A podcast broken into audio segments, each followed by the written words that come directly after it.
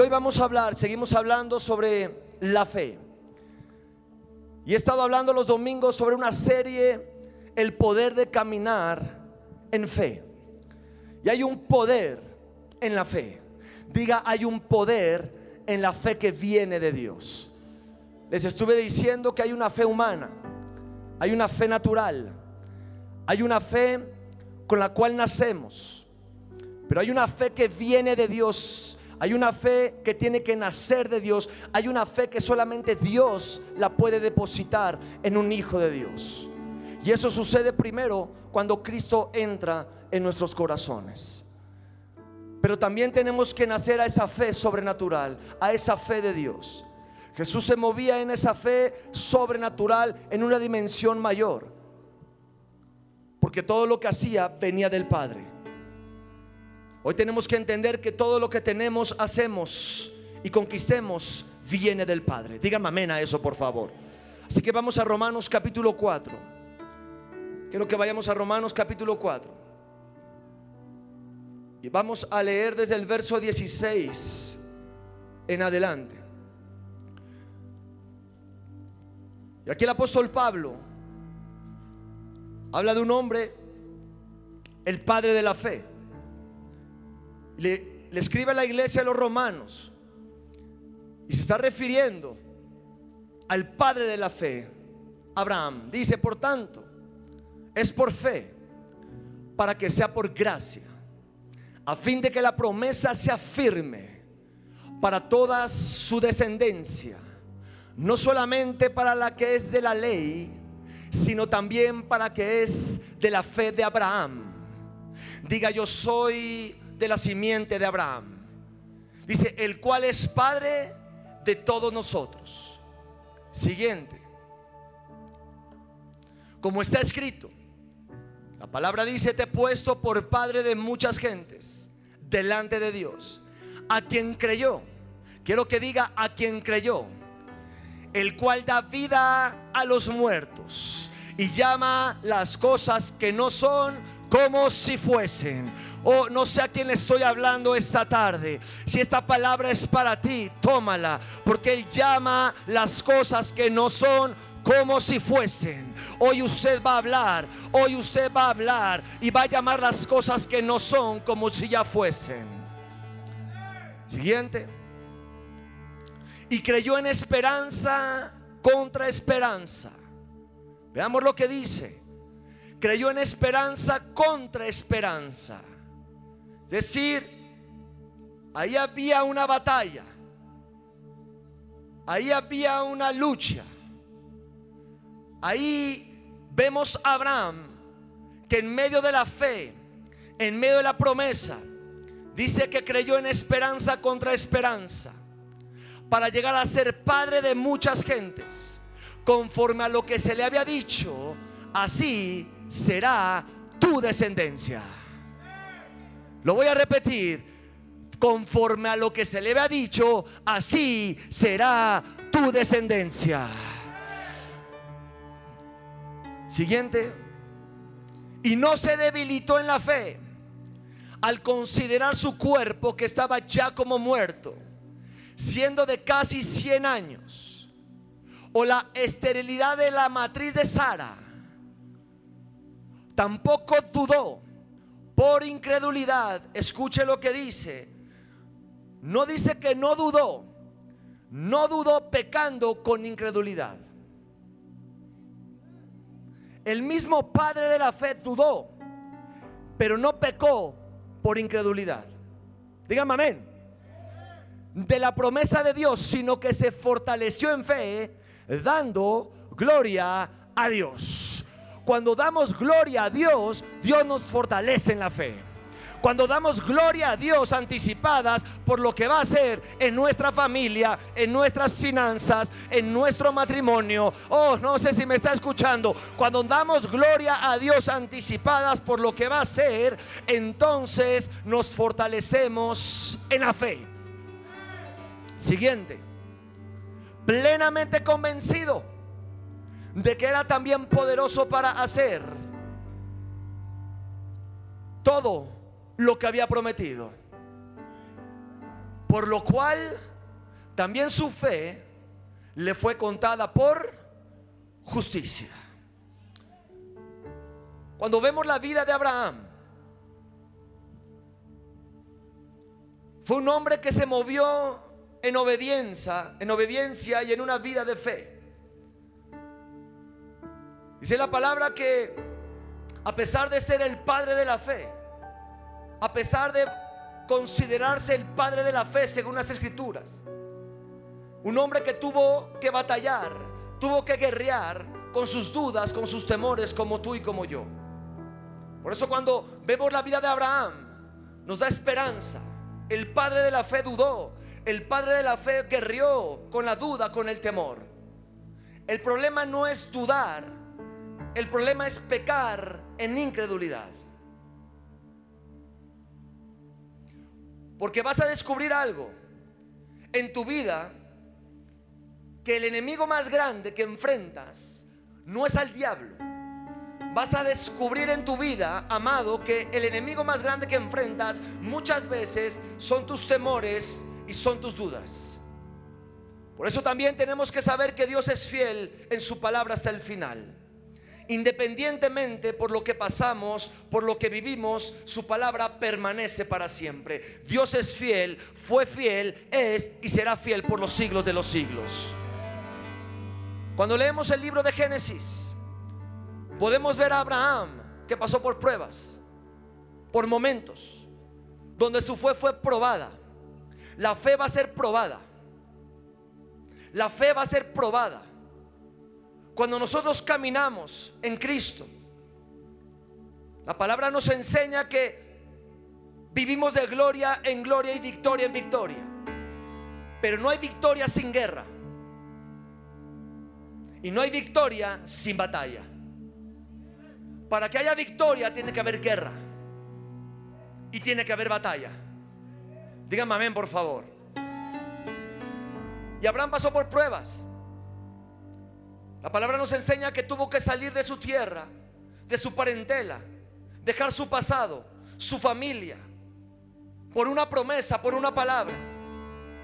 Y esto a veces es difícil, dejar las costumbres, Muchas veces Dios nos pide dejar un tiempo a la familia, desprendernos por una palabra, por una promesa.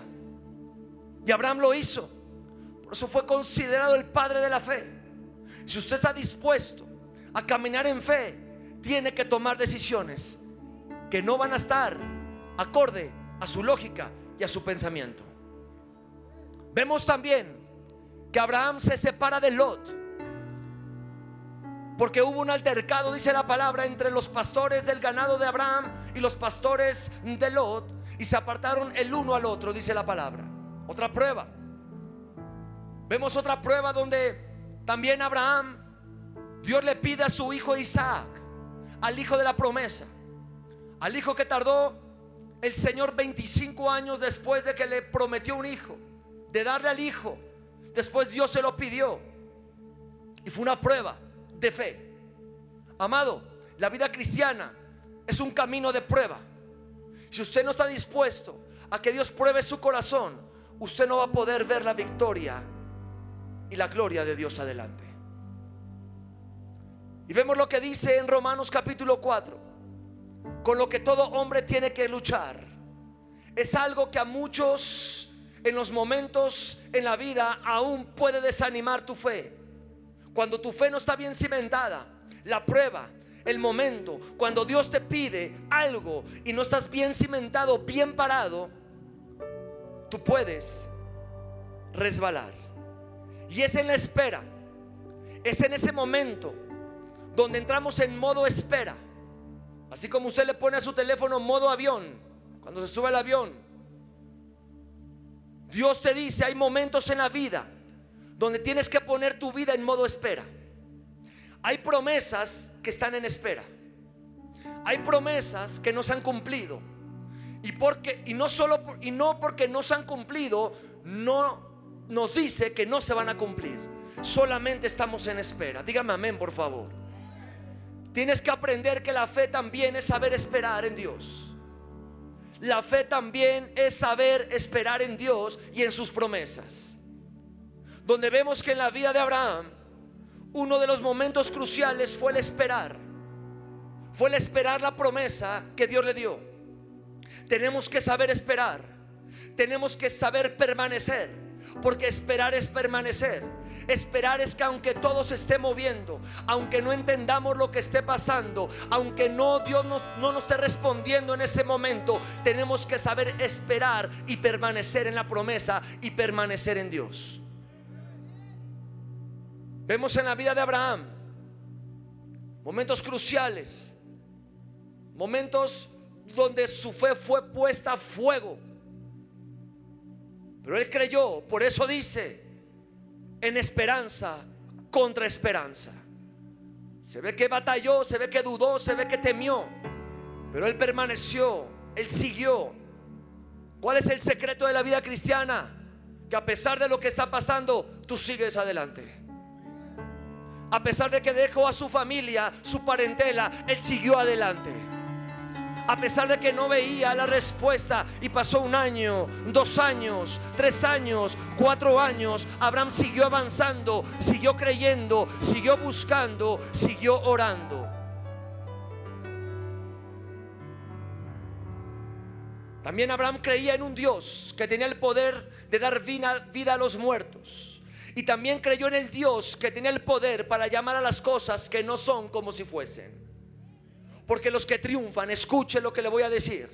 Los que triunfan, los que ganan y los que llegan hasta el final no son los talentosos, no son los ricos, no son los que tienen habilidades. Los que llegan hasta el final y los que tienen éxito son aquellos que tienen la habilidad de creer y de esperar sin rendirse hasta el final.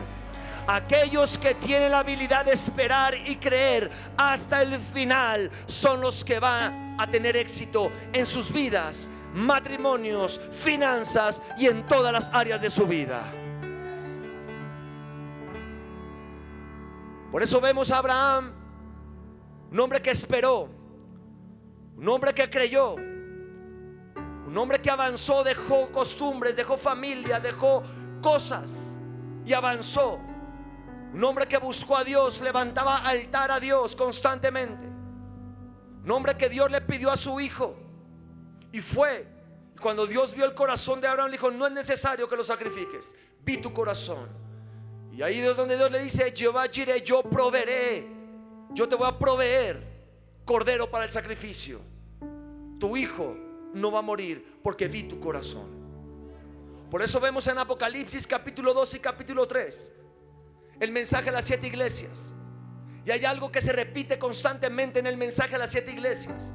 La palabra dice, constantemente al que venciere. Le dice a la iglesia, he visto tu corazón, he visto tu batalla, he visto que has perdido esto, he visto que has estado desgastándote, pero dice la palabra, pero al que venciere, al que venciere, al que venciere. No sé a quién estoy hablando esta tarde. Dios te dice, el éxito no está en que estés dudando, el éxito es de que venzcas esa prueba, el éxito es de que avances, el éxito es de que creas, el éxito es que en esa espera no te quejes, en esa espera no hables negativo, que espera creas en mi palabra, creas en mi poder y creas en mi promesa. Porque ahí le voy a decir algo. Dios trabaja con vencedores. Yo no sé cuántos vencedores hay esta tarde acá. Dios trabaja con vencedores. Dios no trabaja con cobardes. Dios trabaja con vencedores. Dios trabaja con los que permanecen. Dios trabaja con los que avanzan. Dios no trabaja con los que a pesar de la prueba, a pesar de la situación, tienen la habilidad de creer, de esperar y de avanzar en la palabra de Dios. Yo le daría un aplauso al Señor ahí. Dios trabaja con vencedores. Y los vencedores no son los que llegan rápido. Lo queremos rápido. Microwave, la palomita, dos minutos. Todo el teléfono en dos minutos estamos conectados en cinco segundos. A cualquier país, a cualquier persona. Queremos todo rápido, pero en la Biblia los vencedores no son los que llegan más rápido. En la Biblia los vencedores son los que llegan hasta el final. Escuche, en las competencias le dan un premio. El mundo, este sistema nos enseña que en las competencias le dan un premio al que llega más rápido. Le dan una medalla al que hace más veloz la carrera. Le dan una recompensa al que salta más alto. Pero lo que Dios recompensa no es velocidad, no es habilidad, no es talento, no es dinero. Lo que Dios recompensa, amado y amada, es la capacidad de creerle, de buscarle y de esperar sin rendirse y sin desmayarse. Eso la palabra dice en Hebreos capítulo 11, verso 6. Que el que se acerca a Dios tiene que creer que le hay y que es galardonador, tiene recompensa de los que le buscan. Hay una recompensa a los que le buscan a Dios. Hay una recompensa a los que esperan en Dios. Hay una recompensa a los que creen en Dios. Hay una recompensa. Dije, hay una recompensa. Oh, dije hay una recompensa.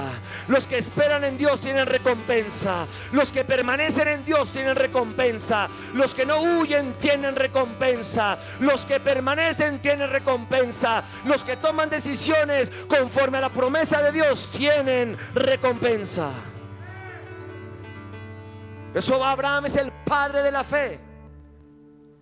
Abraham recibió una promesa, una palabra como tú y yo la hemos recibido. Abraham recibió una profecía como cualquiera de nosotros podemos recibirla.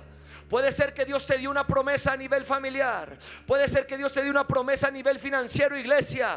Puede ser que Dios te dio una promesa a nivel de sanidad. Y cuando Dios habla, estoy hablando a la iglesia, pero cuando Dios habla y promete, muchas veces esperamos que cuando Dios promete algo, esperamos que las cosas se den rápido, se den fácil. Cuando Dios habla, queremos que Dios actúe rápido, que de repente se dan las cosas, que todo ocurre rápido te digo algo, muchas veces, dije muchas veces, ocurre todo lo contrario. Lo que pensabas que venía rápido, se empieza a tardar. Y es bíblico. Dios le dio una palabra a José, el soñador. Le dio un sueño. Y vio cómo el sol, las estrellas, las lunas se inclinaban a él. Y en el momento que le dio el sueño, vino su batalla más grande. Dice la palabra que por envidia a los hermanos lo echaron al pozo, lo vendieron a los ismaelitas. Después fue a la casa de Potifar. La mujer de Potifar lo acusó injustamente, lo metieron a la cárcel. En vez de que todo se se puso bien, se puso peor. Porque cuando hay una promesa, Muchas veces Dios te pone en modo espera porque hay prueba tu corazón, hay prueba tu fidelidad, hay prueba lo que hay adentro de ti, hay prueba si eres fiel, hay prueba quién eres, hay prueba si verdaderamente eres ese, ese hombre, esa mujer fiel a su palabra y a su promesa. Lo que pensabas que venía fácil se empieza a complicar. ¿A quién estoy hablando esta tarde? Entramos en una etapa de espera. Así como cuando tú llegas al médico, te haces un examen porque te viste una bolita y dices, será un cáncer, será un tumor. Y llegas al médico, te, hicieron los exámenes y estás en la sala de espera y estás sudando, temblando. No sabes si lo que te van a decir es lo que tú imaginas o lo, que tú no imaginas. Y en esa espera es el momento más difícil. Se hace eterno. Se hace una hora, se hacen seis horas. ¿A quién le estoy hablando esta tarde? Seis horas se hacen 20 horas. Un día y te dicen, ¿sabe qué? No tenemos el examen listo, venga mañana. Y usted no duerme la noche. Y usted no duerme ni come. Y al otro día te dicen, ¿qué No funcionó el, el cardiograma. Venga pasado mañana. Y usted sigue ahí. Y Dios en esa espera te está probando. Y cuando te dan el examen médico, sale que es un tumor, un cáncer maligno. Dices, oh my God, ¿ahora qué hago? Dios te dice, ahora en esa espera, ahora con ese diagnóstico, yo voy a probar tu fe. Porque esa enfermedad no es para muerte, es para la gloria de Dios. Cuando, oh, no sé a quién estoy hablando esta tarde. Cuando Dios le dijo, cuando Jesús le dijo a Marta y a María, la enfermedad de Lázaro no es para muerte, no es para mal, es para la gloria de Dios. Hay algo que Dios hace en medio de la espera. Hay algo poderoso cuando esperamos en la promesa de Dios, en la espera pero sin angustiarnos, en la espera sin caer en depresión, en la espera sin desesperarnos, porque Dios es fiel a su palabra. Dije Dios es fiel a su palabra. Oh, dije Dios es fiel a su palabra. No sé si me están escuchando esta tarde por allá. Dios es fiel a su palabra.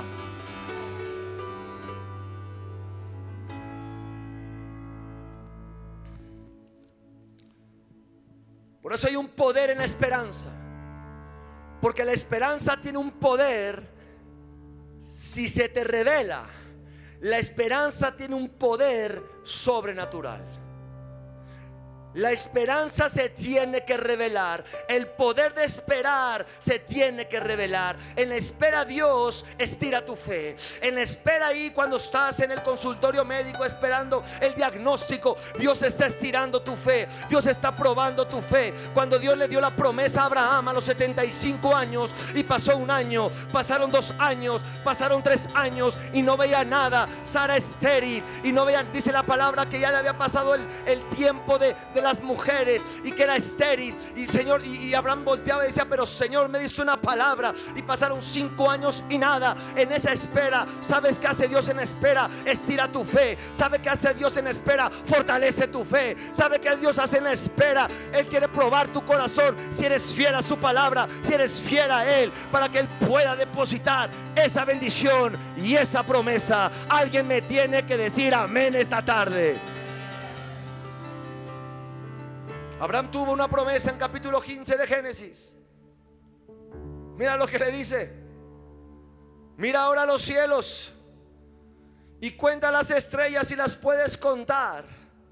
Eso está muy poderoso. No le prometió solamente a un hijo. Le dijo, mira las estrellas Mira todo lo que hay ahí arriba.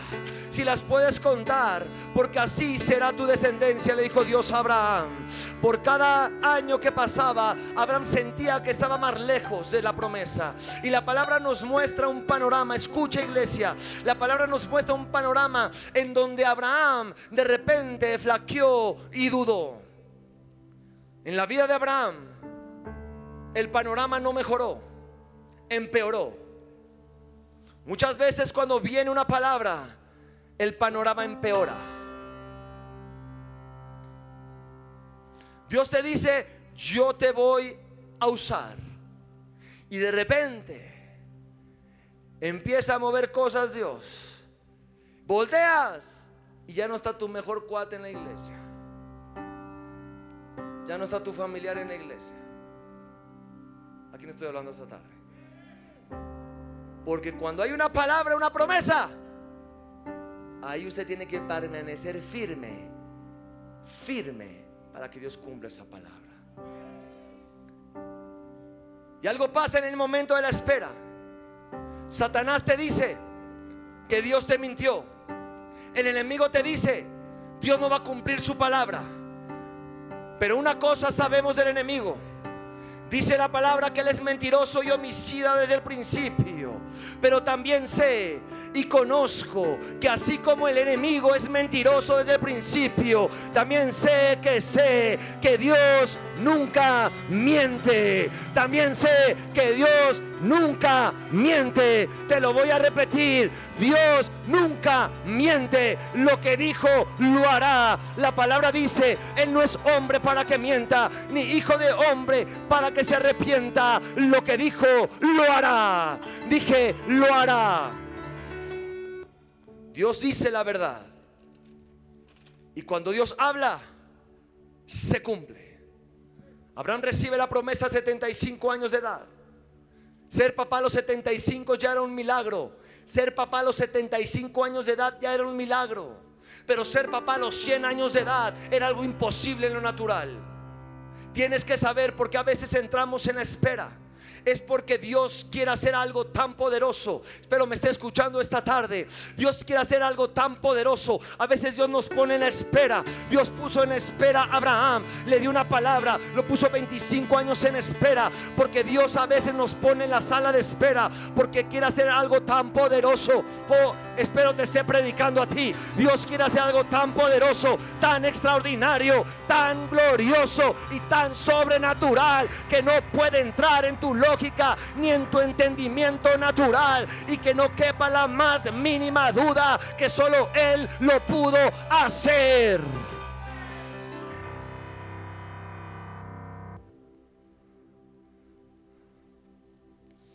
Muchos creen que Dios te hace esperar porque no te ama. Porque no lo quiere hacer contigo. Solo que el diablo te dice. Muchas veces en esa espera es porque Él quiere toda la gloria. Cuando el médico te dijo no puedes tener hijos y tienes hijos, la gloria será para Él.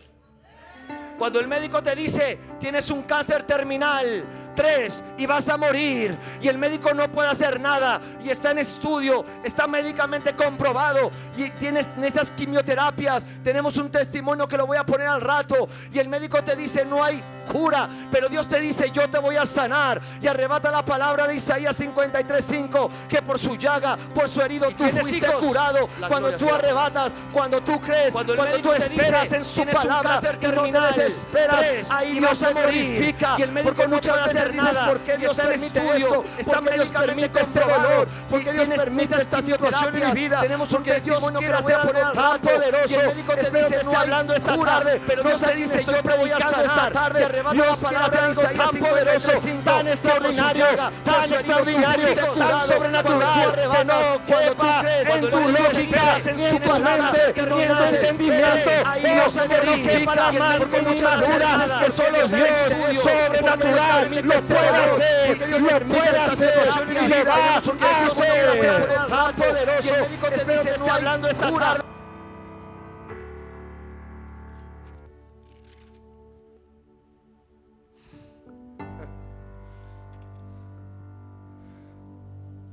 Cuando Jesús hacía milagros, sanaba a los enfermos paralíticos. Nicodemo, un fariseo principal de los judíos, le dijo, rabí, sabemos que has venido de Dios como maestro porque nadie, le dijo, porque nadie puede hacer estas señales que tú haces si no está Dios con él. Hay cosas que solamente Jesús puede hacer en tu vida. Si tú no crees en Jesús, si tú me estás escuchando por primera vez o por segunda, tercera, y no has creído en Jesús como ese Salvador y Señor, porque cuando Él entra en el corazón, Él es Señor y Salvador, Él es Señor sobre todo sobre todas las cosas. Él tiene que tomar el primer lugar en tu vida. Cuando Él toma el primer lugar en tu vida, todo lo demás será bendecido. Principio espiritual, Mateo 6, capítulo 33. Buscad primeramente su reino y todo lo demás vendrá por añadidura. Cuando ponemos a Dios primero, lo demás es bendecido. Cuando pongo a Dios primero, lo demás es prosperado. Cuando pongo a Dios primero, lo demás es, es bendecido por Dios, es tocado por Dios, es prosperado por Dios. Muchas veces por eso nos hace esperar. Para que tu confianza no esté nada más. Y Abraham tuvo la promesa a los 75 años. Pasaron 25 años. Y Abraham ya tenía 100 años. Escuche, su esposa 90 años. Abraham 100 años. La palabra dice también que había perdido Sara la costumbre de las mujeres. Y también dice la palabra, otra circunstancia en contra que Sara era estéril. La edad había perdido la costumbre y estéril. Todo en contra. Y vemos todo lo que tenía en contra. Y la palabra dice que cuando Abraham tenía casi 100 años, casi 100 años, que él no consideró su cuerpo al mirar lo que estaba ya como muerto. Quiere decir esto, que Abraham ya estaba cansado, agotado. Su cuerpo ya estaba desgastado. Lo que quiere decir esto es que su cuerpo ya estaba como muerto, estaba rindiendo. Y todo esto es lo que ellos tenían en contra. El panorama de que tenía Abraham era imposible a los ojos naturales. Puede ser que el panorama que tengas es imposible.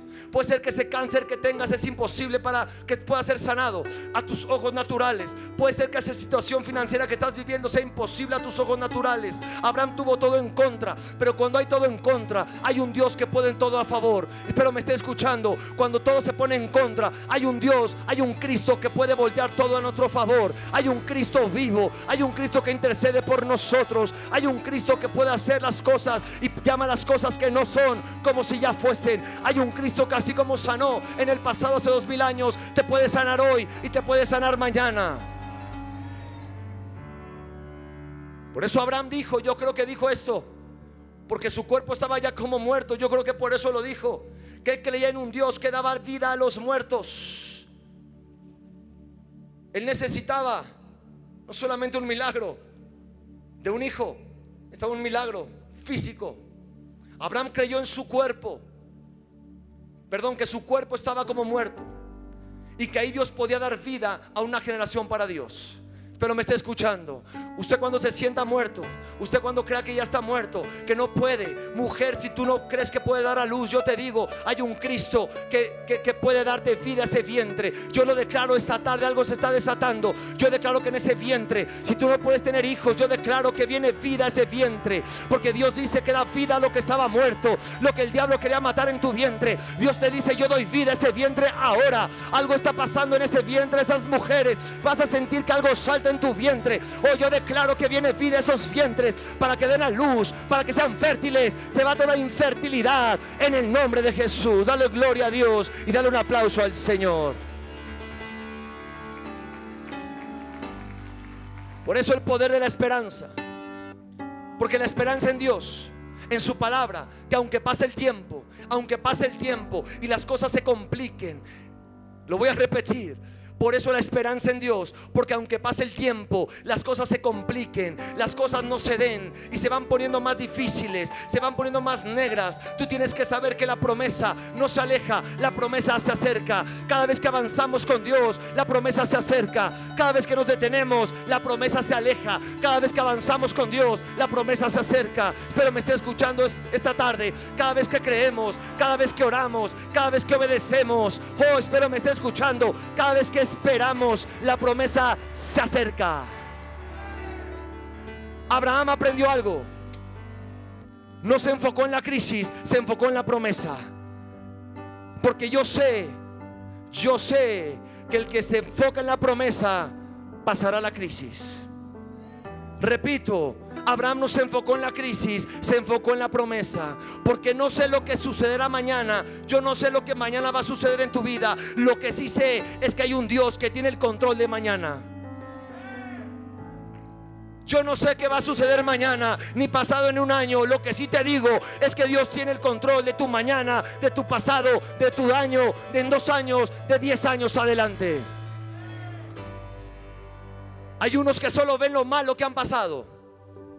Y hay otros que solo ven hacia dónde van.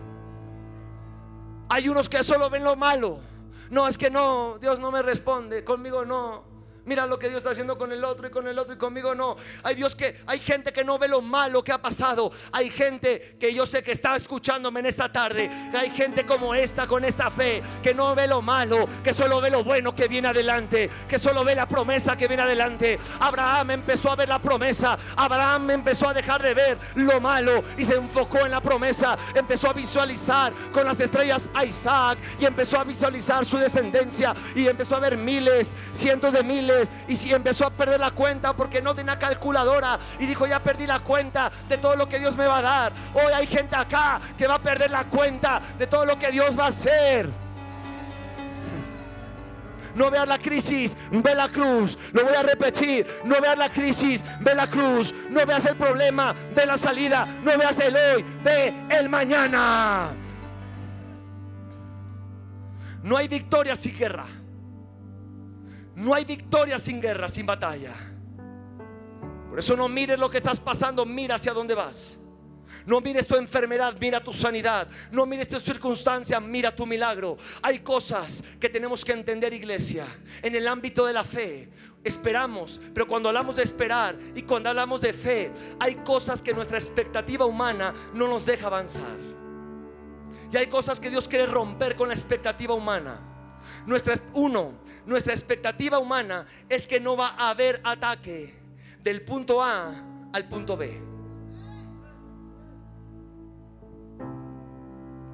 Creemos que no va a haber ataque del punto A al punto B. Creemos que si Dios nos da una promesa no va a haber guerra. Yo te digo, va a haber guerra cuando Dios da una promesa. Cuando hay cosas grandes va a haber batalla. Por eso yo te digo algo, el que me está escuchando, cuando nos atacan es porque estamos avanzando en el reino. Lo voy a tener que decir esta tarde. Cuando nos atacan es porque estamos avanzando en el reino. Cuando nos atacan es porque estamos haciendo daño en el reino de las tinieblas. Cuando nos atacan es porque hay algo que está incomodando a esa persona. Saúl atacó a David. Saúl persiguió a David. ¿Sabe por qué? Porque a Saúl se le había ido el Espíritu Santo. A Saúl se le había ido la unción. Saúl ya no tenía a Dios con él. Y empezó a ver a David. Cuando llegaban los dos, decían, Saúl mató a miles, David a diez miles. Yo te digo algo, hay Saúles que atacan porque vean Davides que tienen una meta. Hay Saúles que atacan porque vean Davides que tienen un avance, que tienen una meta, que tienen una asignación. Por eso yo te digo algo, cuando hay ataque es por tu avance. Cuando hay ataque es porque estás haciendo daño al reino de las tinieblas. Cuando hay ataque es porque algo está haciendo bien esa persona, esa mujer, ese hombre a quien le estoy predicando esta tarde cuando te atacan, cuando me atacan. Gloria a Dios. Gloria a Dios. Si no te atacan es porque el diablo está contento. Es tu cuate. Cuando te atacan, cuando me atacan, cuando tu amigo, tu familiar, esa persona te ataca, te dice aleluya. Tú dile aleluya. Gloria a Dios.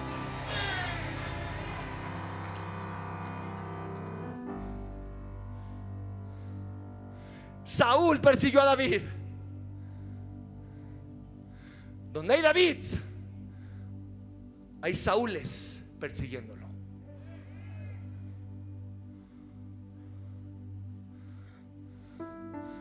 Un ungido me enseñó esto. Me dijo, hermano, si usted tiene ataque y hablan mal de usted, está avanzando en el Gloria a Dios por los ataques. Gloria a Dios el que me ataca. Gloria a Dios el que nos ataca. Porque estamos avanzando. Estamos haciendo las cosas bien. Cuando usted está haciendo las cosas bien, va a haber ataque. Va a haber gente que habla. Va a haber gente que critica. Porque algo le está incomodando a esa persona y al mismo diablo. Yo le daré un aplauso fuerte al Señor. Yo le daría un fuerte aplauso al Señor. Mi expectativa es que no hay ataque. Me critican. Gloria a Dios que te critican.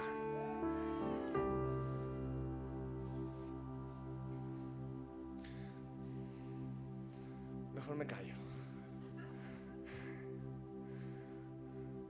José el soñador tuvo un sueño, un llamado. Sus hermanos Dije sus hermanos. Dije sus hermanos. No los de lejos, no los enemigos, sus hermanos. Sus mismos hermanos. Los que estaban al lado de él los que nacieron con Él, los que comían con Él, los que se levantaban con Él, los que desayunaban con Él, esos mismos dijeron, ¿cómo le hacemos? Este soñador, este va a llegar lejos, ¿cómo lo tumbamos? Yo te digo algo, donde hay un sueño grande, donde hay una visión grande, donde hay un llamado grande, ahí va a haber Saúles, va a haber hermanos de José los soñadores que van a querer tirar, pero yo te digo algo, lo que tú usas para mal, Dios lo usa para bien. Lo que el enemigo usa para mal, Dios lo usa para promover, Dios lo usa para bendecir y Dios lo usa para prosperar. Yo le daré un aplauso al Señor.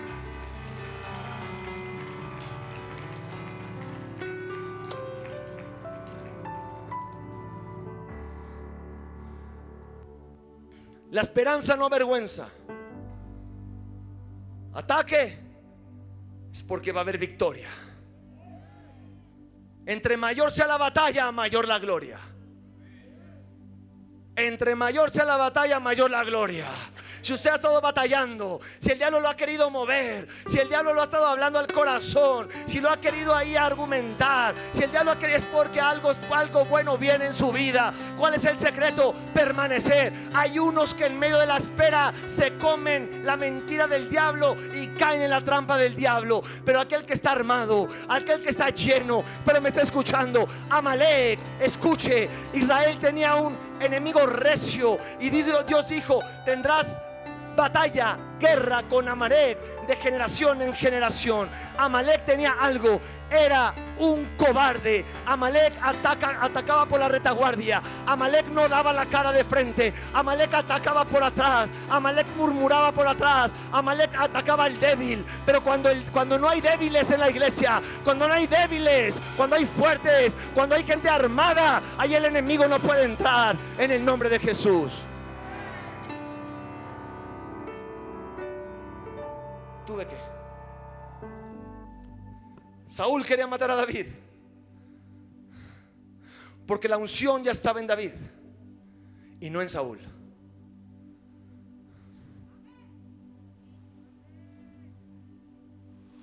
Donde está la unción, ahí hay ataque. Donde dije, donde está la unción, ahí hay ataque. Donde hay envidia, es porque hay unción ahí. Oh, no me está escuchando. Donde hay envidia, donde hay ataque, ahí es porque hay unción. Ahí Dios está haciendo algo. Ahí Dios está trabajando y ahí está avanzando.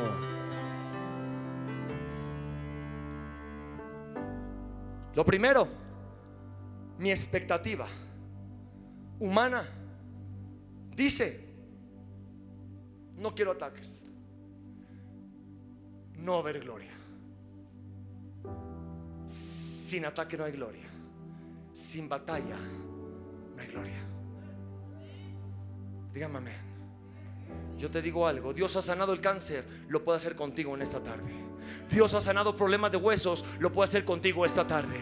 Dios ha hecho milagros financieros, Dios lo puede hacer contigo esta tarde. Yo te digo, el Cristo que te estoy predicando es un Cristo sanador, un Cristo todopoderoso, un Cristo de milagros, un Cristo que da vida a lo que estaba muerto, un Cristo que hizo milagros hace más de dos mil años y es el mismo Cristo de hoy y de mañana. La palabra dice que es el mismo ayer, hoy y por los siglos de los siglos. Este Cristo hoy te quiere sanar. Este Cristo hoy te quiere liberar. Este Cristo hoy te quiere restaurar. Este Cristo es todo poderoso.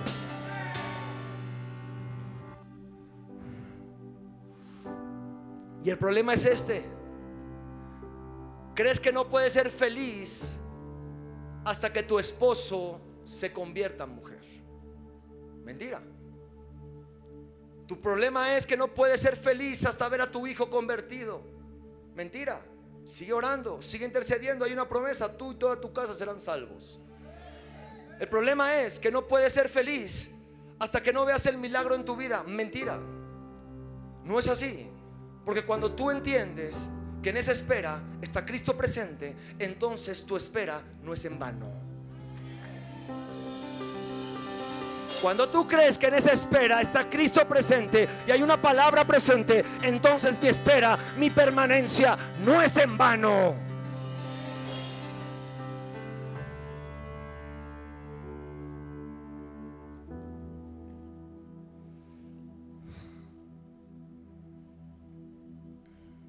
Amén. Cuando Cristo es nuestra esperanza, sucede algo la gente te va a ver contento. Te va a decir, ¿por qué estás contento? ¿A poco ya se restauró tu hogar? No. ¿Será que ya te dieron el aumento? No. ¿Ya pudiste pagar tus deudas? No. ¿Ya viste el milagro? No. ¿Y por qué estás contento? Porque Cristo está en mi corazón. Dije, porque Cristo es la esperanza de gloria. Porque Cristo es la esperanza de gloria. Aunque no es el milagro, Cristo es mi esperanza de gloria. Yo no yo no tengo mi esperanza en cualquier persona ni en cualquier cosa. Cristo, nuestra esperanza de gloria.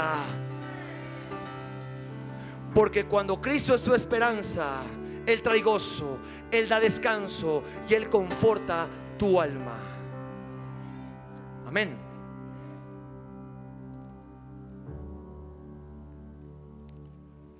La esperanza en Dios hace que aunque no entiendas qué está pasando, aunque no entiendas, un día verás claramente.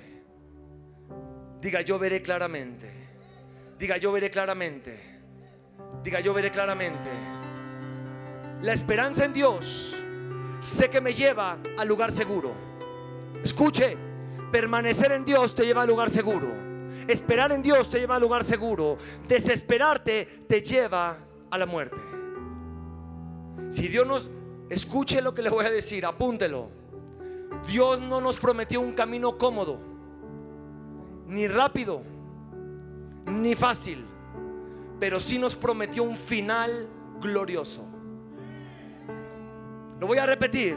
Dios no te prometió un, fin, un camino cómodo, rápido y fácil, pero sí te prometió y me prometió un final glorioso y un final perfecto. Si estamos alineados con Él, si estamos en obediencia con Él, si estamos en santidad con Él, si estamos en cobertura con Él, si estamos en cobertura en una iglesia, entonces mi final será glorioso. Dale un aplauso al Señor.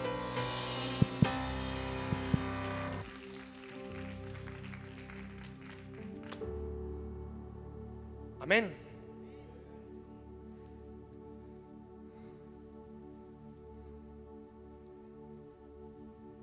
La Biblia nos enseña mucho de la esperanza.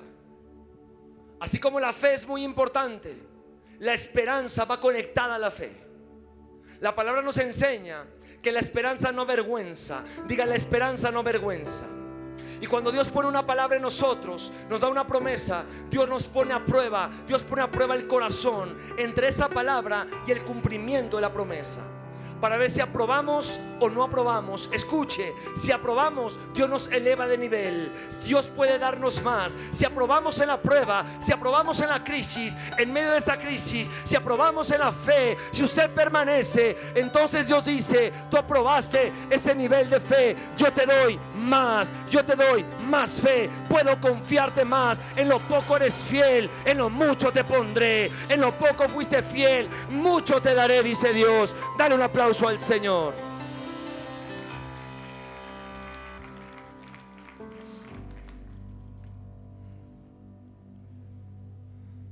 La palabra dice en 2 Corintios capítulo 1, todas las promesas de Dios son el sí, son en el sí y son en él. yo pensé que usted iba a gritar ahí en su casa también y acá. Las promesas en él son sí y son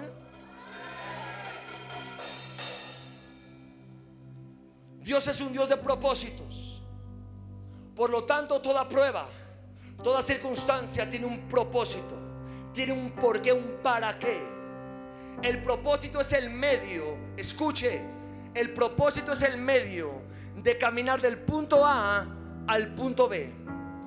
Y en esa espera es que Dios va desarrollando esperanza. Del punto A al punto B, Dios desarrolla esperanza. Tienes que desarrollar esperanza en Dios, porque la palabra no se cumple en un día, no se cumple de un día a otro, no se cumple la promesa mañana. La palabra muchas veces no viene de inmediato, la palabra muchas veces no se cumple un domingo, pero la palabra se cumple sí o sí. Y en esa espera desarrollo esperanza. En esa espera desarrollo conocimiento. Escuche lo que le estoy predicando. En esa espera desarrollo sabiduría. En esa espera desarrollo madurez. Cuando espero maduro, cuando una persona madura en Cristo sabe esperar en Dios. Dios es por etapas. Diga etapas por fases. Dios es un Dios de etapas, es un Dios de etapas de fases. Unos esperan y otros se desesperan. Dije, unos esperan, yo no sé cuántos son los que esperan en Dios. Unos esperan, pero otros se desesperan. Y en la desesperación, escucha iglesia, el peligro de la desesperación, el peligro de la desesperación es que comete los errores más grandes de tu vida cuando te desesperas. Porque ahí cuando viene un sentimiento almático, cuando te mueves por las emociones, cuando no es Dios ahí, cuando hay una emoción, cuando hay algo que te mueve sentimentalmente, porque el Evangelio no es almático, el Evangelio es por convicción. Si te mueves por almático, por sentimental, vas a estar rodando de un lugar a otro. Dice la palabra que esas personas son como la ola del mar que van y que vienen. Un día están allá, otro día acá, un día en una iglesia, mañana en otra, mañana pasado en otra, porque son almáticos. Pero una persona convencida, una persona firme, permanece. Una persona firme espera. Una persona firme es madura. Espero le esté predicando a alguien. En la desesperación cometes errores. Hay unos de ustedes que estaban a dos días, a tres días, a, a un día, a un segundo de entrar en la promesa. Se rindieron, se fueron, se rebelaron, dijeron ya no, ya no quiero. Y ahí es donde truncas el propósito de Dios. Voces que te dicen, ríndete, deja todo, tira la toalla, Dios no te va a responder. Mira lo que te hicieron, mira lo que hablaron, mira lo que está pasando. Cuando ahí te mueves en, el almático, en lo emocional, ahí el diablo entra. Y por eso dice Juan 10:10 10, que él vino a robar, a matar y a destruir. Por eso un cristiano no puede ser almático. Un cristiano debe estar convencido que lo que Dios empezó lo va a perfeccionar. Que donde Dios te plantó, ahí te vas a plantar y vas a dar fruto. ¿Quién me dice amén a eso, por favor? Yo no planto una planta y luego la planto en otro lado y luego la planto en otro lado. Cuando la planta la plantas en un lado, ahí da fruto y ahí la riegas, ahí la germinas, ahí la cuidas. Cuando Dios te planta, cuando Dios te pone, ahí tienes que dar fruto, ahí tienes que permanecer, ahí tienes que avanzar, porque ahí está tu propósito. Dígale gloria a Dios.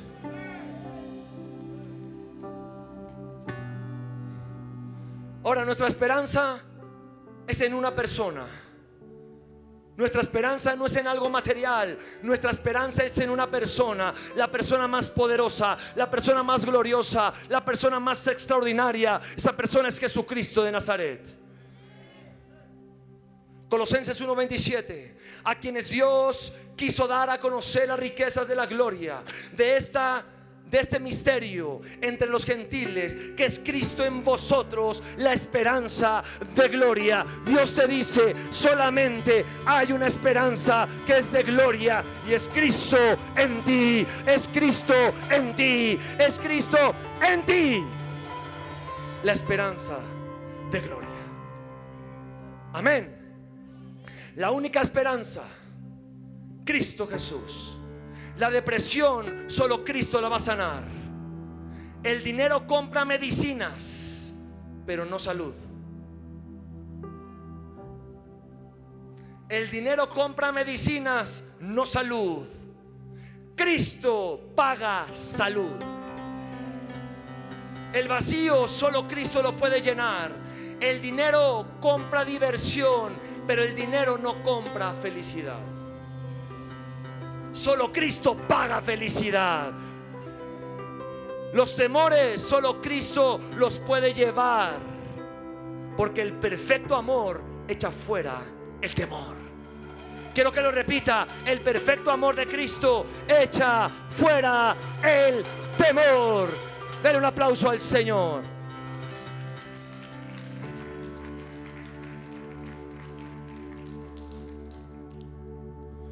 Cristo es la solución.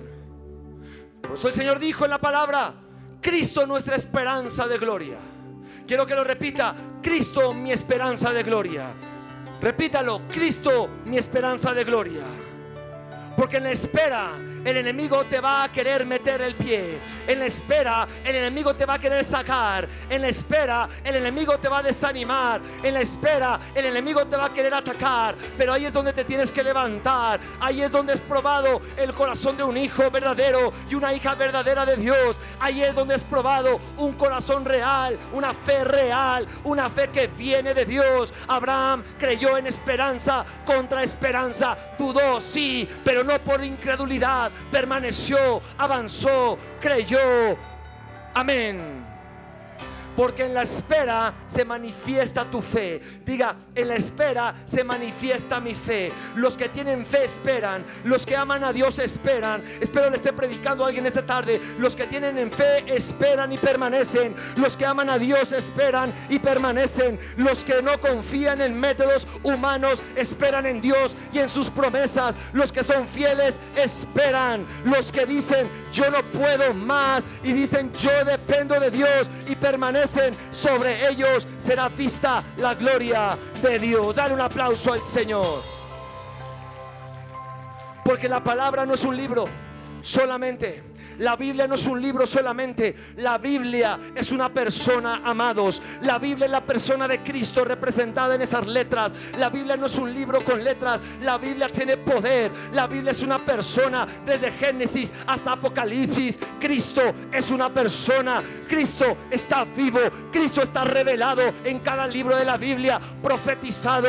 Oh, espero me esté escuchando. Abraham lo profetizó cuatro mil años antes. Moisés dos mil años antes. Isaías 600 años antes. Cristo está profetizado. Cristo está de principio a fin. Él es el alfa y el omega, el principio y el fin. Lo primero y lo último en tu corazón. Tiene que ser lo primero, lo último. Tiene que estar en primer lugar, en segundo lugar y en tercer lugar y en cuarto y en quinto y en sexto lugar. Denle un aplauso al Señor.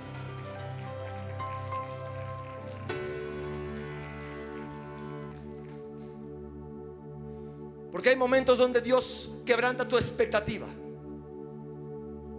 Hay momentos donde Dios quebranta la expectativa humana. Por eso dije lo primero. Uno cree que no va a haber ataque. Uno cree que no va a haber guerra. Pero donde está la unción, donde, donde está Dios, donde está obrando Dios, va a haber ataque.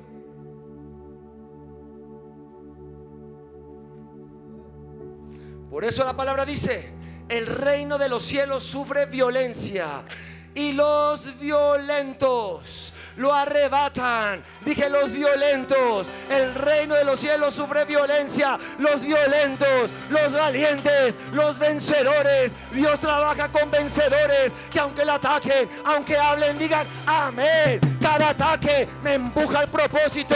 Oh, cada ataque del enemigo me empuja al propósito, me empuja al llamado. Dale gloria a Dios. Dale gloria a Dios.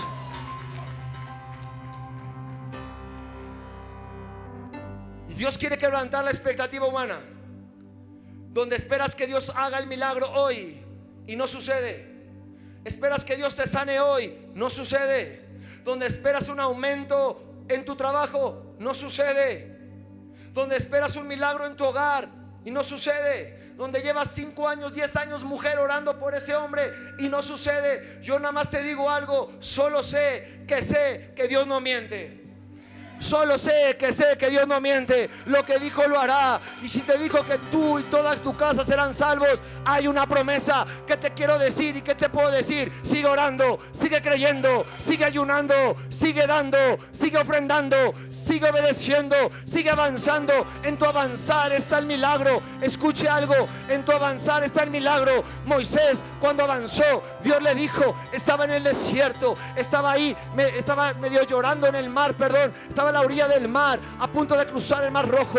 Y él estaba como quejándose, ahora qué hacemos, Señor. Los egipcios vienen atrás, el mar está cerrado, tengo que pasar. ¿A dónde me trajiste? Y le dijo, Moisés, Deja de clamar, deja de llorar, levántate y toca con tu vara el mar. ¿Sabe cómo está su, su milagro cuando avanzas? Tu milagro no está cuando te quedas y, te, y, te, y ahí te pones a llorar. Tu milagro está cuando avanzas, cuando tu vara toca el mar, cuando tu vara toca el mar. Dije, cuando tu vara toca el mar, cuando tú pongas la mano, Dios abre cielos. Cuando tú pongas tu vara, Dios abre mares. Dale un aplauso al Señor.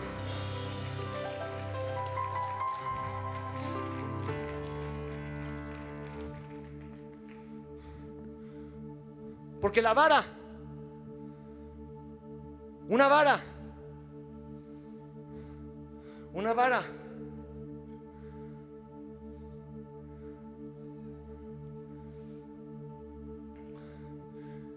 en las manos de cualquier persona, es una vara para jugar. Una vara en las manos de cualquier persona es para jugar. Una vara en las manos de un Moisés abre mares, cierra mares. Dije, abre mares, cierra mares. Una vara en las manos de un Moisés abre mares, cierra mares. Dios quiere levantar a Moisés en este tiempo. Dios quiere levantar a David en este tiempo. Que le crean y que avancen en el nombre de Jesús. Dios quiere romper la expectativa humana. Donde choca tu lógica, tus formas. Donde tus tiempos chocan. ¿A quién estoy hablando esta tarde? Tu lógica, tu forma, tus tiempos chocan. Y es ahí donde tu expectativa es ahí donde tu expectativa humana te hace dudar, te hace flaquear, te hace tropezar. Pero hoy te digo que el mismo Dios que permite por un tiempo la espera es el mismo Dios que tiene un plan mejor y mayor que el tuyo. Lo voy a repetir, el mismo Dios que permite que en esa espera estés ahí esperando, estés ahí con tu corazón quebrantado, es el mismo Dios que tiene un plan mejor y mayor adelante. Por eso Isaías dice, mis pensamientos, dice Dios, no son tus pensamientos, ni mis caminos tus caminos, son más altos mis pensamientos y mis caminos que los tuyos. ¿Tú crees que Dios no está? ¿Tú crees que por qué pasó esto? ¿Por qué pasó esta situación? No entiendo, tú no entiendes, pero Dios tiene un plan mayor y mejor que el tuyo. Dale un aplauso al Señor.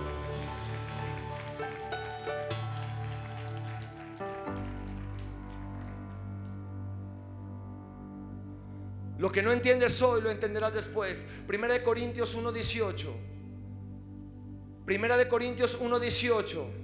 Porque la palabra de la cruz es locura para los que se pierden pero para los que se salvan, esto es a nosotros. El apóstol Pablo le escribe a los corintios, porque la palabra de la cruz es locura a los que se pierden, para este mundo es locura, pero los que se salvan, a nosotros, para nosotros la palabra es poder de Dios. Le estoy hablando a una iglesia donde le estoy diciendo que la palabra no es locura, es poder de Dios. Locura para el mundo es que se sane un cáncer en un día. Locura para el mundo es que tu depresión se sane en un instante. Locura para el mundo es que tu matrimonio se restaure sin psicólogo, sin expertos. Locura para el mundo es que Dios restaure tu matrimonio, a tus hijos, tus finanzas. Locura para el mundo es que Dios restaure tu trabajo, es que Dios te dé un aumento en medio de la crisis. Es locura para el mundo, pero para nosotros es poder de Dios. Tu sanidad para ti es poder de Dios. El milagro para ti es poder de Dios. Segundo, con esto cierro. Una, la expectativa humana es quebrantada cuando entendemos que en el avance hay ataque. Y hay ataque solo si estás avanzando en el reino. Porque el diablo es amigo de los que no avanzan en el reino. ¿Me dejan hablar o no? ¿Sí o no? Ah, después.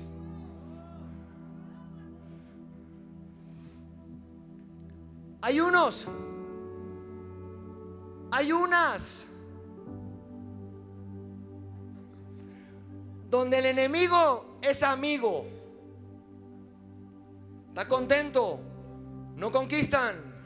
No avanzan. No ganan almas.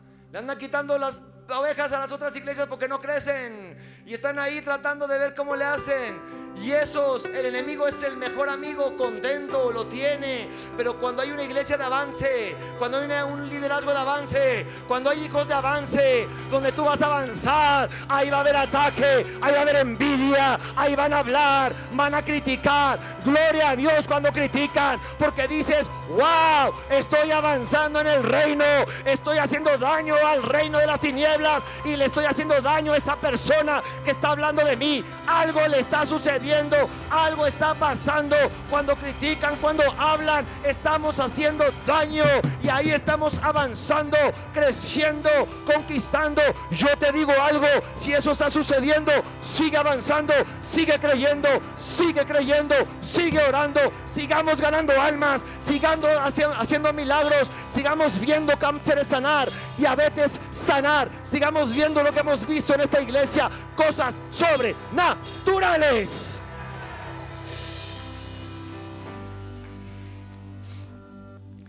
Critican, no sanan ni una gripa.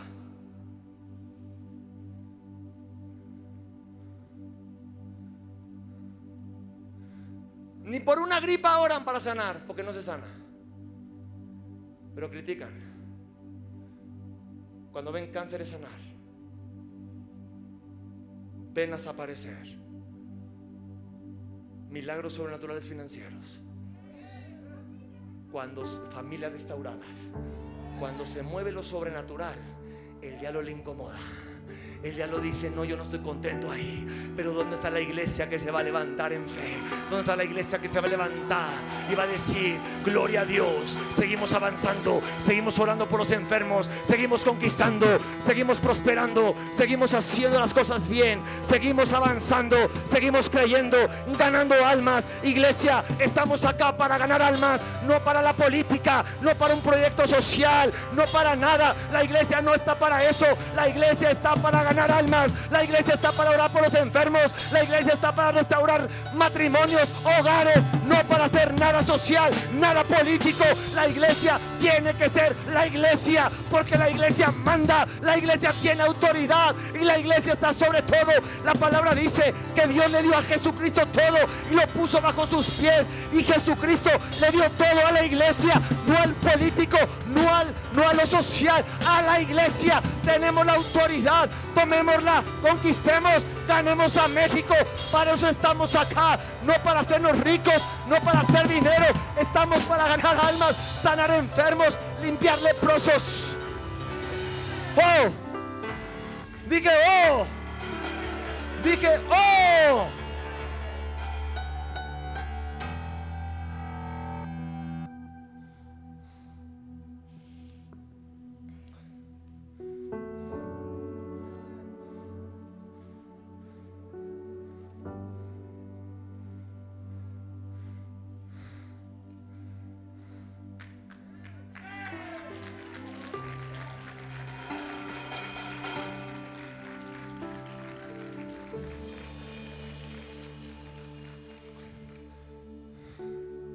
Segundo,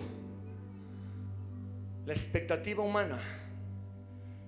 Pensamos resolver de cierta forma, en la lógica, a nuestra manera, las cosas. Queremos resolver a nuestra manera, como la canción. A mi manera. Gloria a Dios que predico y no canto.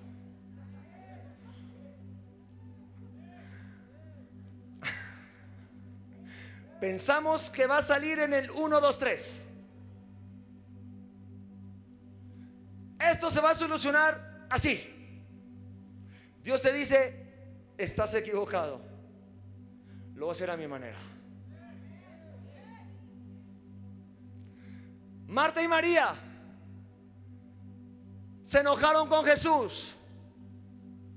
Le mandaron a decir, tu amigo Lázaro, amado, mi hermano, Está enfermo. Puede ver ahí en Juan capítulo 11. Y Jesús al instante respondió, esta enfermedad no es para muerte, sino para la gloria de Dios. Jesús ya sabía lo que iba a hacer. ¿Me está escuchando iglesia? Marta y María querían que Dios lo hiciera a su forma. Jesús a su forma. Pero Jesús ya tenía el plan. Jesús ya tiene el plan.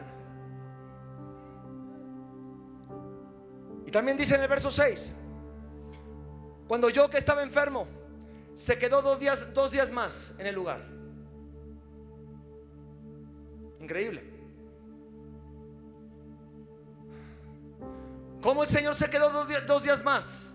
estaba enfermo. Y sabemos que murió. Porque la expectativa de Dios, la expectativa del Señor es muy distinta a nuestra expectativa. Él tiene un plan que no es nuestro. Yo tengo un plan A, B, C, D, E, F. Dios tiene un plan maestro, solo uno. Dije solo uno. Porque aunque Marta y María no lo entendían, Jesús tenía un plan mucho mayor y mucho mejor. Marta y María dijeron, no vino Jesús y nuestro hermano murió. Y cuando Jesús recibió la noticia de Lázaro que murió, dijo, es el momento, ese es mi plan, eso quería que pasara, no quería que enfermara, yo no quería verlo enfermo, yo lo quería ver muerto. Aquí no estoy predicando. Porque Jesús no quería la gloria de, sanar a un enfermo. Jesús quería que su padre, de Jesús quería que su padre se llevara toda la gloria de resucitar a un muerto. Esa es la expectativa humana. Las luchas, las circunstancias. Estoy enfermo, estoy mal, estoy con esto. Pero Dios tiene que tener hijos valientes. Un Dios todopoderoso como Él tiene que tener hijos perseverantes. Un Dios todopoderoso como Él tiene que tener hijos que avancen en su reino. ¿A quien estoy predicando esta tarde? Un Dios todopoderoso necesita hijos valientes, hijos que permanezcan, hijos fieles, hijos obedientes, hijos que avancen, hijos que ganen almas, hijos que hagan la obra de Dios, hijos que hagan las cosas de Dios con todo el corazón. Dígame amén a eso, por favor. Porque escucha a lo que tú llamas malo, a lo que tus ojos llaman malo, a lo que tú llamas incoherencia. Escuche, a lo que tú llamas ilógico, si te va a formar, si te va a doblegar, a Dios, si te va a humillar a Dios, si te va a estirar, si te va a hacer madurar, si va a desarrollar tu carácter, si va a desarrollar tu potencial, si te va a despertar, entonces no era tan malo. ¿Quién me dice amén? Lo malo muchas veces para nosotros es bueno para Dios. Si me forma, si me pule, si forma mi carácter, si me estira, si me hace crecer en la fe, si me transforma, si me doblega a Cristo, si me humilla a Cristo, si me quita el orgullo, si me quita la soberbia, si pasa eso, no era tan malo, estaba Dios ahí. Porque Dios no lo hace a nuestra forma, Dios lo hace a su forma. Den un aplauso al Señor, por favor. Den un aplauso al Señor.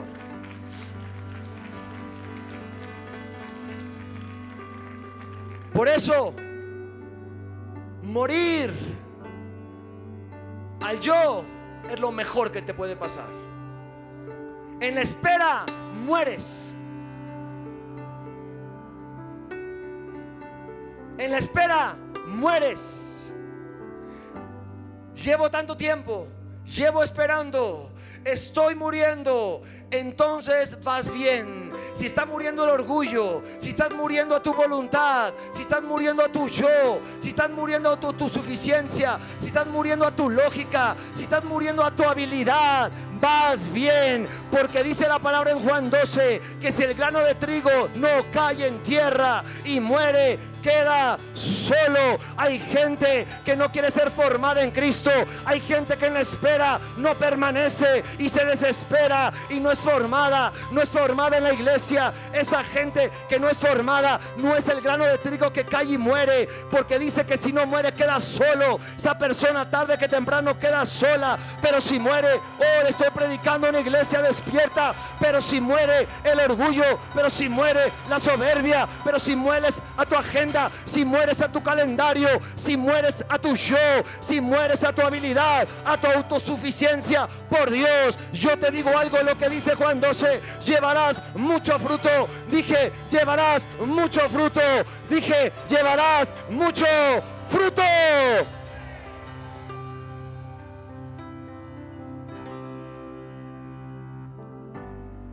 Esperar es morir.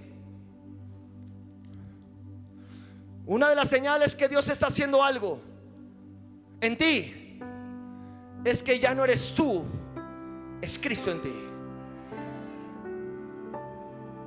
Por eso Pablo dijo, si vienen a buscar a Pablo, no lo van a encontrar si vienen a buscar a Cristo, lo van a encontrar. Porque ya no vivo yo, mas Cristo vive en mí. Lo que ahora vivo en la carne, lo vivo en la fe del Hijo de Dios. Pues tú tienes que decir eso. Si vienen a buscar a Marlon, ya no lo van a encontrar. Si vienen a buscar a Cristo, lo van a encontrar. Porque ya no vivo yo. Cristo vive en mí. Un aplauso al Señor. Fuerte aplauso a Él.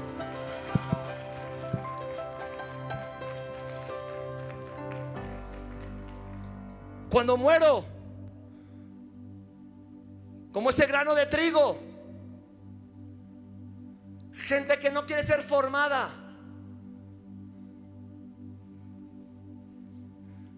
Tú no estás listo para llevar fruto. Gente que no quiere ser probada. No estás listo para llevar fruto. La palabra dice que si el grano de trigo cae y muere, lleva fruto.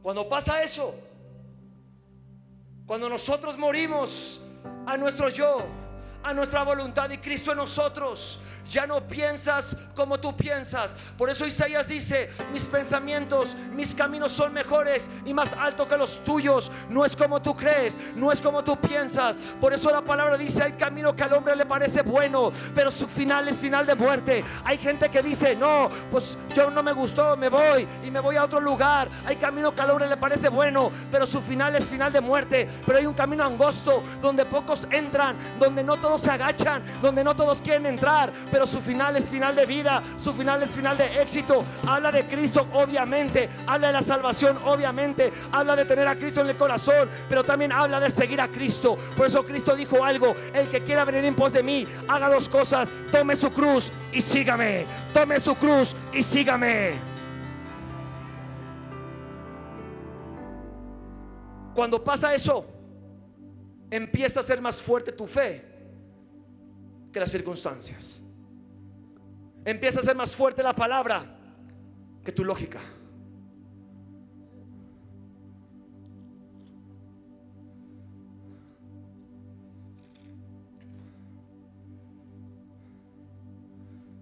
El que espera, que permanece y muere a su yo, verá y llevará mucho fruto. ¿Qué te quiero decir, iglesia? Que aunque no veas el milagro, aunque no veas lo que tú quieres, sigue sirviendo. Aunque no veas la respuesta, sigue adorando. Oh, alguien estoy hablando, con esto cierro. Aunque no veas lo que tú quieres, sigue adorando a Dios. Aunque no veas lo que tú necesitas hoy, sigue buscando a Dios. Porque no depende tu amor de lo que tienes, de lo que te da Dios. Tu amor es incondicional con Él. Debe ser incondicional con Él. Te dé o no te dé, lo haga o no lo haga. Haga el milagro hoy o no lo haga. Tú sigues sirviendo, sigues adorando a quien estoy predicando, sigue sirviendo, sigues adorando, sigues sembrando, sigues orando, sigues ayunando, sigues avanzando, oh, sigues sirviendo, le sigues adorando, buscarlo, amarlo y servirle en el nombre de Jesús. Padre, te damos gracias, póngase de pie por esta palabra. Damos gracias por lo que has hecho. Pido que tu palabra hoy de fruto al ciento por uno. Yo bendigo esta palabra. Padre, yo declaro que hay buena tierra en esos corazones. Yo quiero que levante sus manos y empiece a decirle, yo soy buena tierra. Yo soy buena tierra. Señor, yo declaro, Señor, que hoy rompes mi expectativa humana Quiero que le diga eso, Señor. Yo estoy esperando un milagro. Y yo sé que Dios te habló esta tarde. Puede ser que estés esperando un milagro. Puede ser que estés esperando tu sanidad. Puede ser que estés esperando tu prosperidad. Puede ser que estés esperando algo de parte de Dios. Quiero que cierre sus ojos. Quiero que vea a Jesús delante de usted. Quiero que sea usted y Jesús en esa hora. Quiero que el Espíritu Santo le ministre. Y Señor, yo declaro, Señor, hoy que tu palabra es viva. Hoy es que, Señor, que tu palabra es real. Cristo, yo te pido, Señor, revélate a cada vida. Te pido que rompas toda expectativa humana. Que rompas toda expectativa humana. Que rompas toda lógica humana, Señor. En el nombre de Jesús. Que no creamos que no hay ataque. Que no creamos que no hay batalla. Donde hay victoria, tiene que haber batalla antes. Donde hay victoria, tiene que haber guerra antes, pero declaramos que la victoria ya está dada en la cruz de Calvario. Señor, gracias, rompe mi expectativa, ayúdame a permanecer, aunque no hagas el milagro hoy, sé que lo vas a hacer dos. Ayúdame a romper la expectativa, que lo harás a mi forma, que lo harás a mi forma, Señor, en mis métodos humanos, con uno, dos, tres. No, lo harás a tu forma, me proveerás a tu forma, me sanarás en tu tiempo, en tu forma, lo harás conforme tú dices, Señor. Ayúdame, Señor, a morir a mi yo, a morir a mi orgullo. Ayúdame a morir, Padre, a mi autosuficiencia, a mi habilidad, porque la victoria, los vencedores en Cristo, no es por habilidad, no es por velocidad, no es por riqueza, no es por talento, es aquel que primero cree, segundo busca, tercero espera en ti, Señor. Yo declaro, Padre, y que entendamos que los vencedores no es el que camina más rápido, el que quiere correr más rápido, el, el, que tiene éxito en ti, Señor, es el que llega hasta el final bien, con su esposa, con sus hijos, con su llamado. Todo, Padre, te pido en el nombre de Jesús que entendamos este principio de llegar hasta el final. Padre, yo bendigo cada persona, yo declaro tu gloria, tu bendición, tu prosperidad en el nombre de Jesús. Gracias Señor, declaro milagros, declaro sanidad sobre cánceres. Yo hablo el cáncer en el nombre de Jesús y por la sangre de Cristo. Declaro que ese cáncer se sana. Declaro en el nombre de Jesús. Yo quiero que ponga la mano en su cuerpo donde está enfermo. Yo quiero que la ponga la mano en su cuerpo. Hombre, póngale la mano a su esposa si está enferma y tome esa autoridad como sacerdote. Yo voy a orar por usted y usted va a orar por su mujer, por sus hijos. Padre, yo declaro sanidad sobre esa familia. Declaro, Padre, que toda enfermedad se va. Padre, toda crisis financiera se va, todo cáncer se seca. Ahora, en el nombre de Jesús, por la sangre de Cristo, toda enfermedad se seca, toda maldición se va, toda cadena se rompe, toda maldición en el nombre de Jesús. Padre, todo orgullo se rompe, toda autosuficiencia se va en el nombre de Jesús. Y te pido, Señor, que obres milagros sobrenaturales. Te damos toda la gloria, toda la alabanza en el nombre de Jesús. Amén y amén.